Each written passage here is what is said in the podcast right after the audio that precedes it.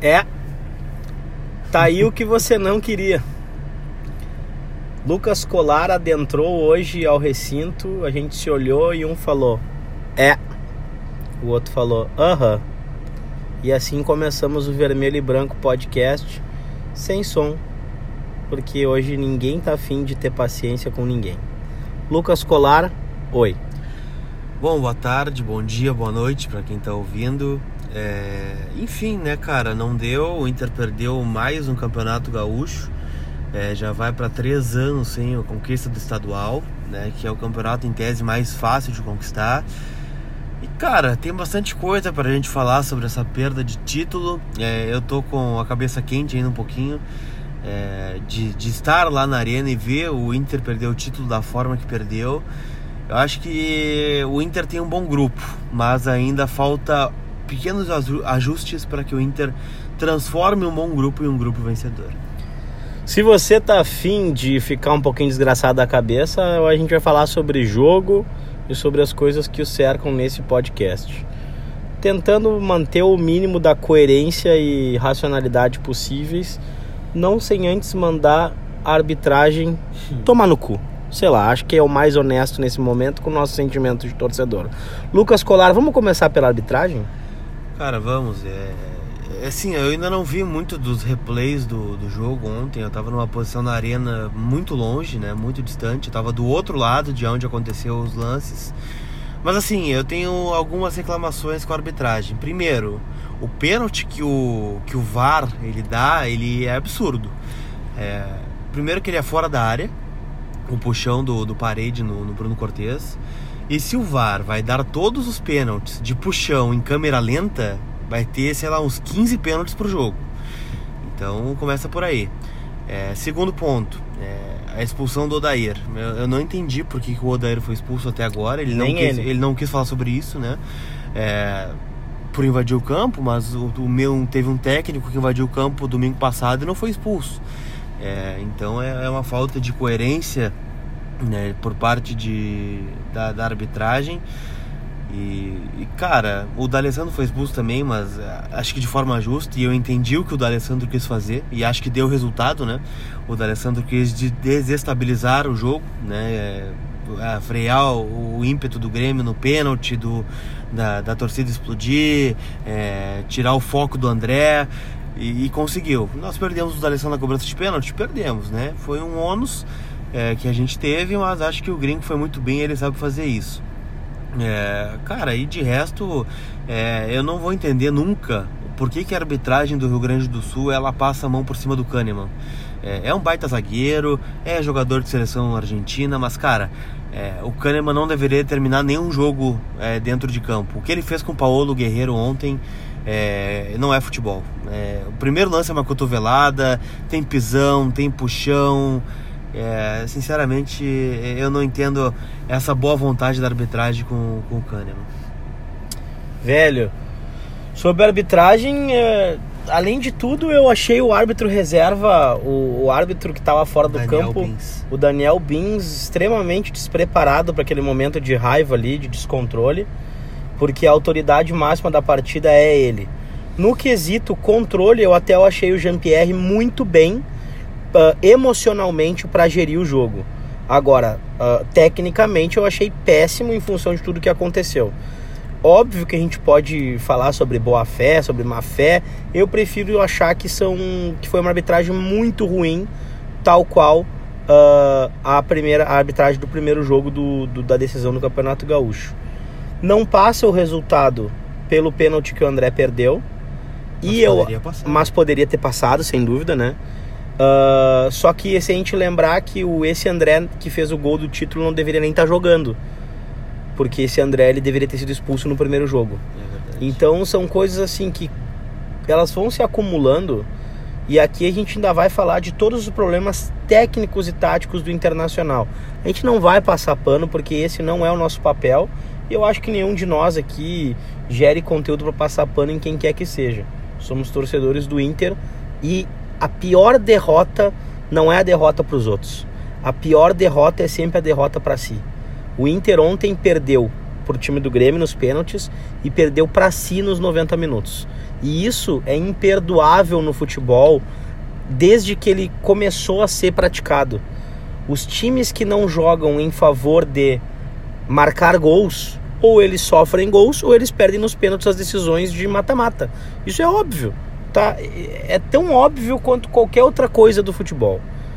Infelizmente, ontem eu acho que o Inter, cara, nos últimos 10 minutos do jogo tava era iminente que o Inter ia fazer o gol.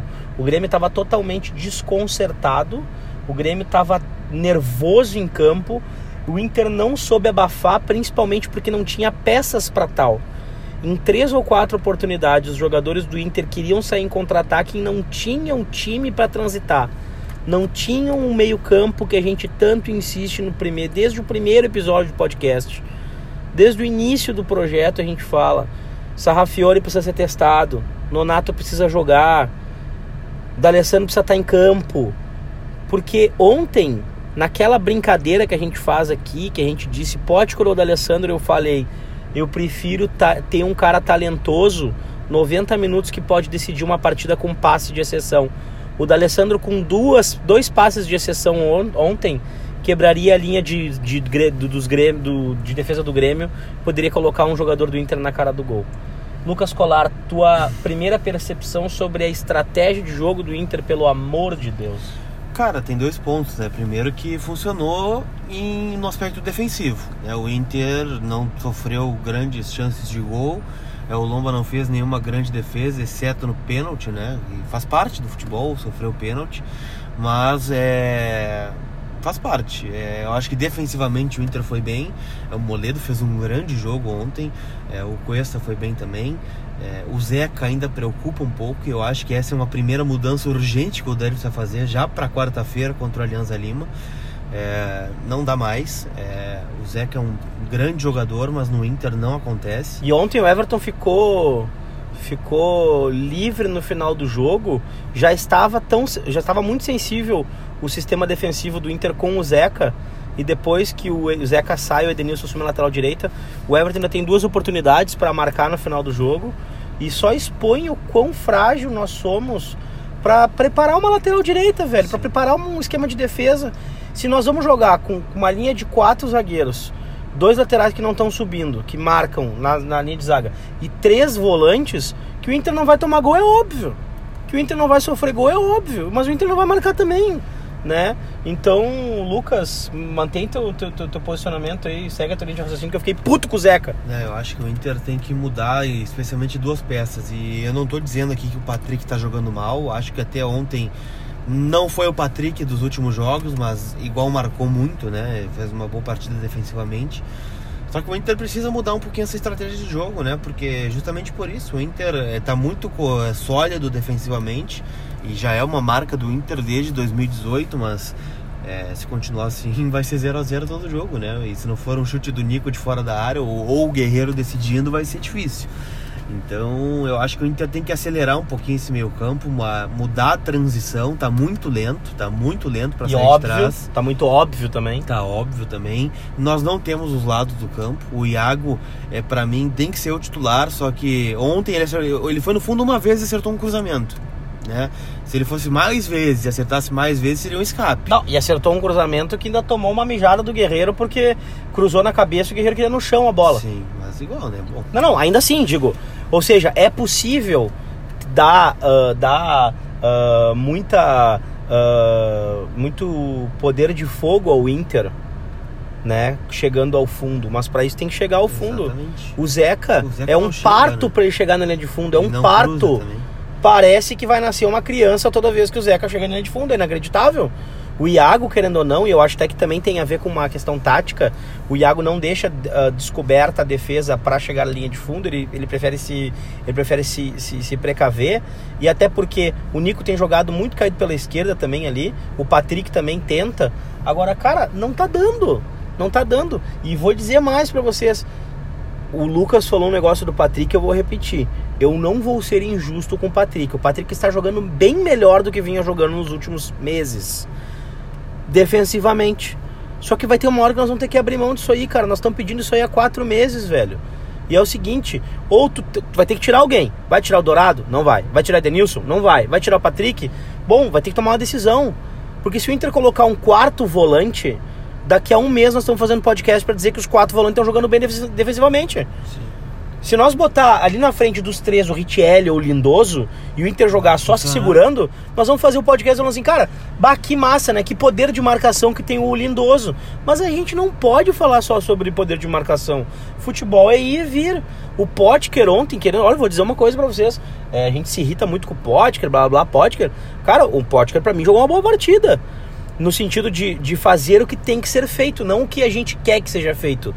O Potker ontem entrou para fazer o que ele deveria ter feito no primeiro jogo se tivesse jogado.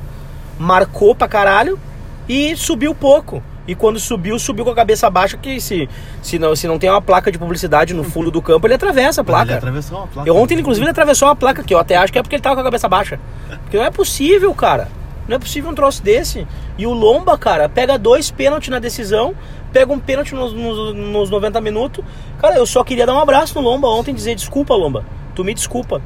Nós tentamos, tu me desculpa, né? Então, porra, é, é isso, não é mijada, não é brabe... É, cara, eu fiquei irritadíssimo com o que nós não apresentamos para nós mesmos. É, eu acho que o que, o que passou, o que, que me irritou ontem são dois pontos. O primeiro, especialmente depois que o Lomba pega o pênalti do André, o estádio murcha, murcha, porque era evidente que o Grêmio ia fazer o gol.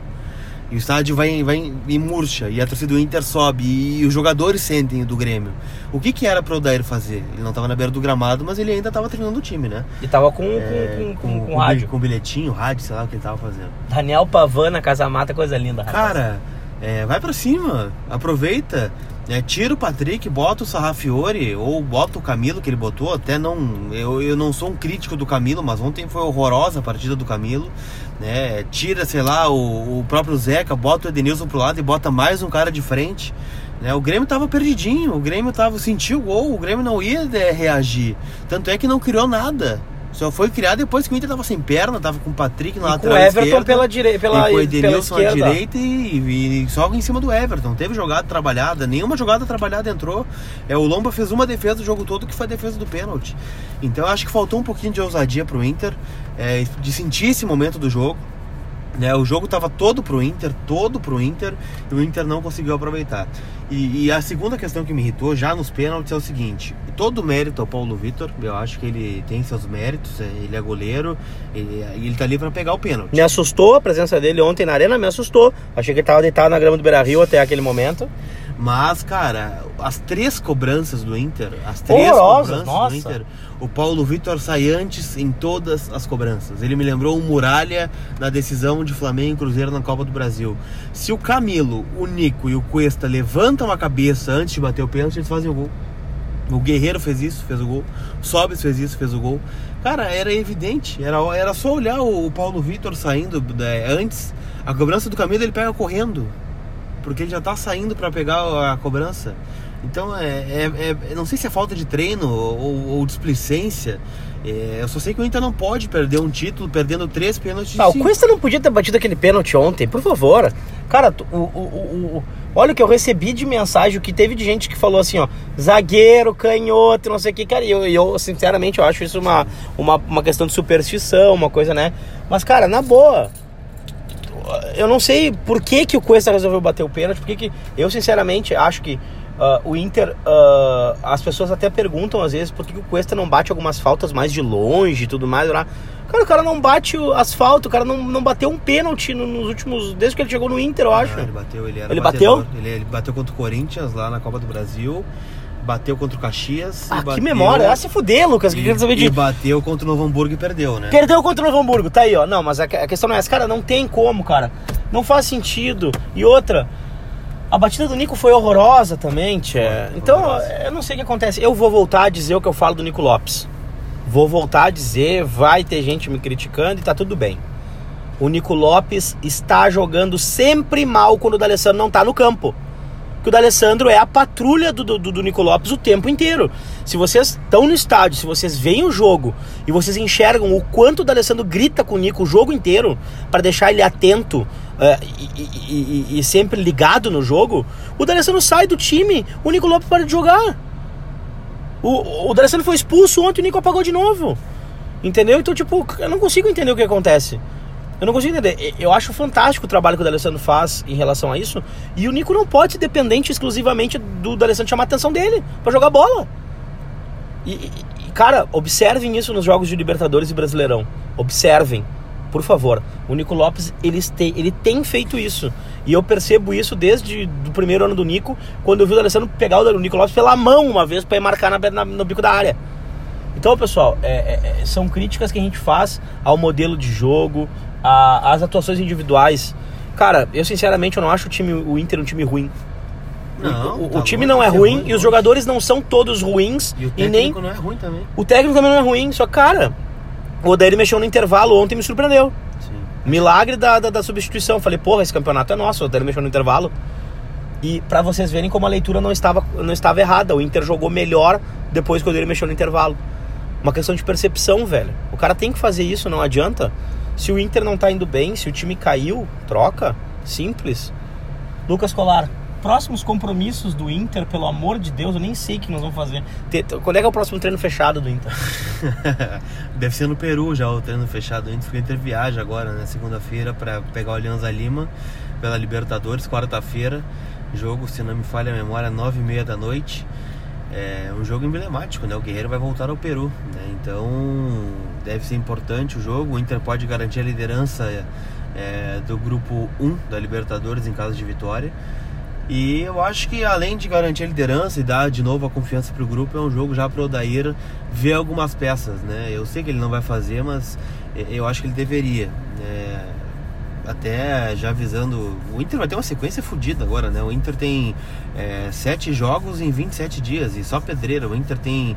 Olha só, o Inter tem ali o Alianza Lima pela Libertadores, depois estreia no Brasileirão fora de casa contra, contra a Chapecoense, volta para jogar no Beira-Rio contra o Flamengo, depois, se Jogo não me falha a memória, River Plate fora, é, segue fora para não, antes tem o antes do River tem o Palmeiras fora pelo Brasileiro, River fora, volta para jogar contra o Cruzeiro em casa pelo Campeonato Brasileiro.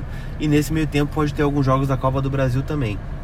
Ah, pode entrar na Copa Isso, do Brasil também? Pode, porque vai acabar a quarta fase, vai ter o sorteio, o Inter pode cair num, num jogo antes da Copa América. Coisa mais Então linda, vai ter bastante coisa aí, vai ter que rodar o elenco. Eu acho, já pro jogo contra o Alianza Lima, eu entraria com três mudanças em relação ao time de ontem. O Bruno na lateral direita, o Sarrafiore no lugar do Patrick e na frente o Nonato né, no lugar do Potker. É, eu acho que esse é o caminho. Eu acho que o Inter vai ganhar muito em transição, vai ganhar em criatividade, vai ganhar em chute de média distância, vai ganhar em infiltração. E, e o Alianza Lima vou combinar, né? O Alianza Lima é o time mais fraco do grupo. Tu para com isso, Lucas, de querer botar Sarrafiori e Nonato no time que o Inter vai melhorar, nós vamos nos incomodar. Nós vamos, ah, vocês estão botando pilha, não sei o que tal, barará. Olha isso, o Inter vai aumentar o quê? Vai aumentar a posse de bola agora. Vai que vai começar a parar de tocar pro lado, vai tocar pra frente, vai chutar pra gol. Não, não faz isso. Não vamos botar essa Rafiori e Nonato no time, pode estragar. Pode estragar nossos empates em 0 a 0 É isso que me deixa brabo. É isso que me deixa puto, a falta de vontade de arriscar. Esse gauchão que a gente foi tão crítico e que com toda a razão por causa das circunstâncias e situações que ocorreram durante o gauchão inteiro, tá? Cara, o gauchão tinha que ter servido para laboratório, como todo mundo fala o tempo todo. Cara, quantas partidas o Nonato jogou? Quantas vezes o Sarrafiore jogou um jogo inteiro, cara? Poxa, serviu pra gente botar o Pedro Lucas no ataque.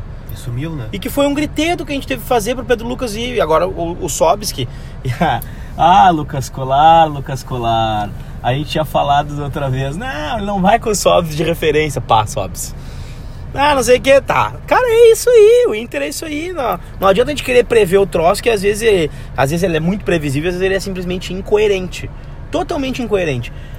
Hoje eu li uma frase que eu, eu sempre penso isso também, sempre falo aqui também. Cara, o torcedor, ele não é burro. Sim. O máximo que o máximo que acontece é a lentidão na transição de comunicação. Essa lentidão está diminuindo cada vez mais. É bom que as gestões prestem atenção nisso. Hoje em dia, até o torcedor começar a vaiar no estádio, até o torcedor começar a querer a do técnico ou de determinado jogador ou de esquema tático, se antes demorava dois, três meses, hoje demora 15 dias. Não é por falta de paciência.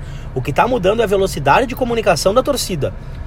Tá mudando muito. Então é bom que todos os dirigentes prestem atenção nisso, não só do Inter, mas dos outros clubes também. Se é, se é, se é veloz para se comunicar na internet de torcedor para torcedor, para falar de, de qualquer coisa, também é fácil para debater e, e, e, apontar o que está errado. As administrações têm que prestar atenção no que o torcedor está falando. Eu, eu me lembro da administração passada onde o cara falou que não, torcedor de internet não, a gente não precisa ouvir, a gente tem que ouvir quem vem no estádio. Hum. É, eu me lembro dessa frase, eu me lembro dessa frase e acabou o Inter na Série B. Então o negócio é o seguinte, eu acho que a gente tem que, que respeitar todos os tipos diferentes de manifestação. Lucas Colara, e agora? Qual será o caminho até a próxima quarta-feira o jogo? Quarta-feira. É, será um longo final de semana aí sem, sem jogos, né? O Inter vai ter que ouvir corneta e agora. O Inter não, né? Nós vamos ter que ouvir corneta né? durante a, a Páscoa e afins. É, mas enfim, eu acho que como o Inter não usou o Galchão para laboratório, como você bem disse, e, e, agora vai ter que rodar o elenco. E né? deixou o troféu pelo meio do caminho? Deixou o troféu na arena lá. E as medalhas? As medalhas também. Ah. É, enfim, eu acho que fica o aprendizado. Eu acho que o Inter, se tiver culhões ano que vem, larga o Campeonato Gaúcho, entra com sub-20.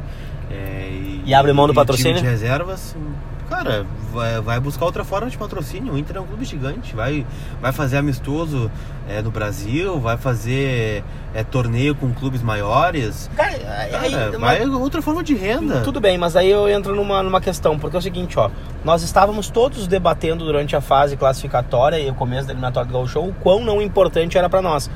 Aí chegou a final e contra o Grêmio e ficou todo mundo louco, inclusive eu, não vou me tirar disso, tá? Mas é porque, cara, chega na final e não é titular, não é titular, não, tem que botar o titular. Cara, eu faltando até o árbitro acabar o jogo contra o Palestino, eu não queria botar nenhum titular. Eu queria botar o sócio premiado para jogar. Eu queria botar o baldaço para jogar, entendeu? Agora não, acabou o jogo, não, eu quero titulares, eu quero Paulo Guerreiro pra cima deles. É muito complicado. É muito complicado. E aí eu eu faço autocrítica porque eu acho que a gente tem que mudar também a, a maneira evidente, de pensar. Evidente. A maneira de evidente. pensar né? O gauchão ele precisa servir não para agradar alguns, ou ele agrada a maioria e a maioria entra todo mundo aí como clubes do interior, torcedor em geral, né? Para as coisas que são pertinentes ao clube, ou nós largamos de mão essa merda. É isso aí. É, um campeonato não vai levar. É o seguinte, né? Seria bom ter ganhado, é, tá doendo não ter ganhado, ainda, ainda mais pela forma que foi. Mas é um campeonato que não vai levar lugar nenhum, né? É uma, o primeiro, vamos pegar o Grêmio de exemplo, tá? O Grêmio foi campeão gaúcho. O Grêmio perde pro Libertar na terça-feira. Tu acha que o Grêmio vai lembrar do título do Campeonato Gaúcho? E, e vai perder, né?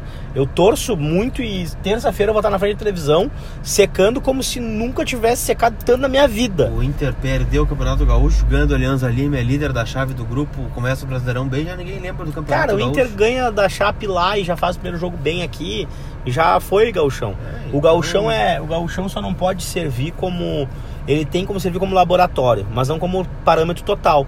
Até porque, olha só, essa campanha que o Grêmio fez aí invicta no gauchão e sinceramente fez duas finais, na minha opinião, aquém do que a torcida dele está tá, tá querendo.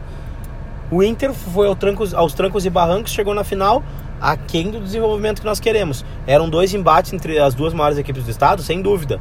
Agora, serviu para quê? Para torcedores de ambos, mas eu só falo sobre os torcedores do Inter e a percepção das coisas do Inter.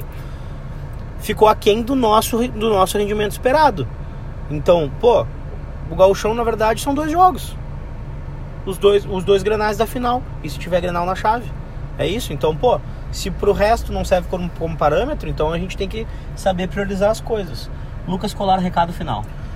Cara, agradecer a audiência de vocês, tenho certeza que vai ser uma boa audiência, porque tem muita gente que está procurando conteúdo sobre o Inter hoje e não vai achar. Né? Porque infelizmente o nosso conteúdo aqui do Rio Grande do Sul é muito pouco, né? A gente vê muito pouco sobre futebol gaúcho na TV e, em rádios e afins, né? E, e, sobre o Inter hoje vai ser bem difícil achar, né? O Inter infelizmente perdeu o título, o momento é do Grêmio. Mas é sem terra arrasada, né? Tem mudança para fazer, a gente vai criticar, vai bater na, na, na na tecla disso. Só que não tem terra arrasada. Quarta-feira já tem Libertadores. A gente tem que se remobilizar, lamber as feridas. E vamos para cima do Alianza Lima. Tem que ganhar lá, trazer para Porto Alegre o primeiro lugar do grupo. Para ir para Buenos Aires né, com o único objetivo de eliminar o River Plate da Libertadores. Né, caso aconteça a possibilidade. É, já tem começo de campeonato brasileiro, a sequência é difícil pra caramba. É, então a gente tem que, tem que apoiar, tem que criticar, mas é, o Inter junto do seu torcedor é mais forte. Então é, seguimos, né, criticando, apoiando e, enfim, falando sobre o Inter, que é o que é o mais importante. A parte mais legal é que é que nem a mãe do cara, né? Eu posso brigar com fulano, os outros não podem. É, nós podemos meter o pau no Inter, tá tudo bem. Agora, vir torcedor de outro clube aqui querer diminuir, querer, querer esculhambar o nosso clube, não tem essa não. Aqui nós vamos resolver as coisas em casa, na cozinha de casa aqui, todo mundo junto, vamos se abraçar. Na próxima terça-feira pedir desculpa ter que pedir desculpa, apertar a mão de quem tem que apertar a mão. Os outros, alguns não precisam apertar a mão, né? Alguns tem mais que se fuder mesmo. Mas tudo bem. Aliás, parabéns ao Rodrigo Dourado, parabéns mesmo é, de ter jogado no sacrifício, eu sei que estava doendo o joelho dele, e por não ter cumprimentado o Maicon né, no sorteio do, do lado de campo. Parabéns, Dourado. É, não caiu no, no, politicamente correto de que ter paz nos estádios, tem que é, dar exemplo, não. O Maicon falou pra caramba, não deveria ter falado. O Maicon é o furo do time do Grêmio hoje.